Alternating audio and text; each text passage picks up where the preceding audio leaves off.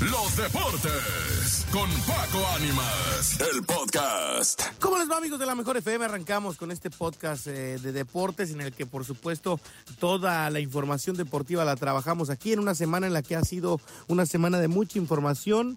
La final del fútbol femenil se llegó con el Campeonato de América y el equipo eh, de Pachuca que quedó como subcampeón del torneo. Mencionarles a todos que dentro de lo que ha sido esta actividad eh, pues por supuesto que llama para mucho la atención el cómo sigue creciendo el fútbol femenil con un eh, gran eh, pues récord de asistencia en el Estadio Azteca. 58 mil personas estuvieron presentes en este partido en el que el equipo de América se hizo el campeón por segunda vez en la historia del club en la femenil. Llegó al campeonato de la mano de Katy Martínez que marcó doblete en esta gran final. Un gol más por parte de Andrea Pereira los goles del descuento para el equipo de Pachuca y Aurelica sí, la francesa que también marcó y eh, los descuentos de Pachuca en el primer partido fueron de Charlín Corral, quien arrancaba ganando el encuentro y posteriormente en la vuelta Alice Soto, que le regaló a México un título sub-20 de premundial y que al otro día ya estaba después de estar en República Dominicana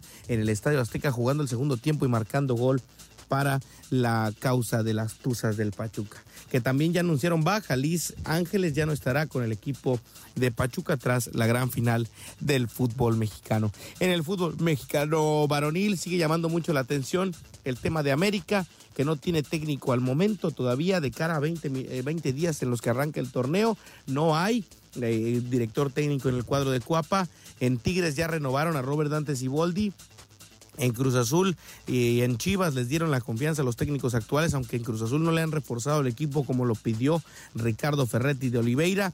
Estaremos eh, pendientes de cómo se dan estas situaciones. Eh, también en el fútbol internacional se han movido las cosas. En el Real Madrid se despidió Karim Benzema el fin de semana y ayer ya fue presentado como nuevo elemento del Al Tihad ante 60 mil personas. El equipo ya mostró a su afición a su nuevo delantero.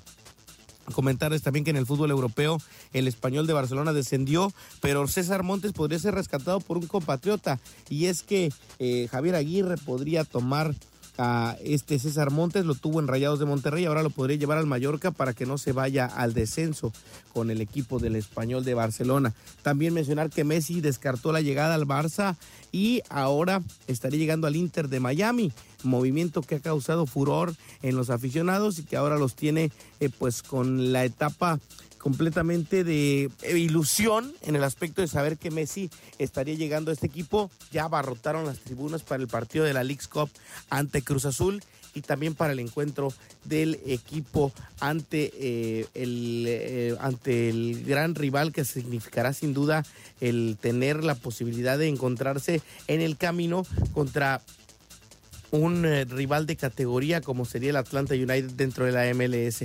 También ese partido de visitante está con boletos completamente agotados y en precios exuberantes por la situación de eh, pues estar muy al pendiente de la llegada de Lionel Andrés Messi los próximos días al fútbol de la Major League Soccer. Recuerda este bombazo de Messi a cuando Ronaldinho vino al Querétaro, a cuando Zlatan Ibrahimovic llegó al equipo de Los Ángeles Galaxy, eh, al Gareth Bale en Los Ángeles FC y ahora Messi en el Inter de Miami. Aunque Messi eh, del nivel de Ronaldinho sí, por encima de los otros dos mencionados y por supuesto despreciando a cierto punto la oferta del fútbol árabe para venir a jugar a América Latina. Muchos dicen que por la cercanía que tendría con, el, eh, con Argentina, por eso tomaría la decisión de estar llegando a Miami. Sabemos que él tenía una casa también en esa ciudad, viven grandes amigos de él, como es el caso de el Kun Agüero. Comentarles también a todos que en todo lo que ronda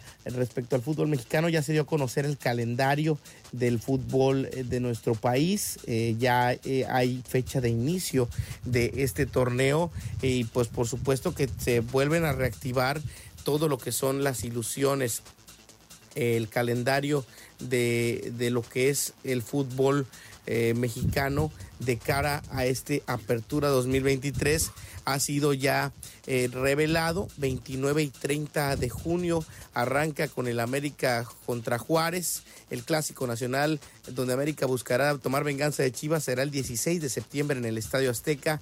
El clásico joven entre América y Cruz Azul será el 2 de septiembre en el fútbol mexicano. El América Puma será en la jornada 10. El clásico regio será el 9 de, el 23 de septiembre. El clásico tapatío será el 7 de octubre. Eh, la liguilla iniciará el 29 y 30 de noviembre. Las vueltas serán para el 2 y 3 de diciembre, semifinales 6 y 7 de diciembre, mientras que la vuelta de la gran eh, semifinal será 9 y 10 de diciembre y la gran final está pautada para realizarse eh, el jueves 14 de diciembre la ida y el domingo la vuelta, en caso de que León no sea finalista.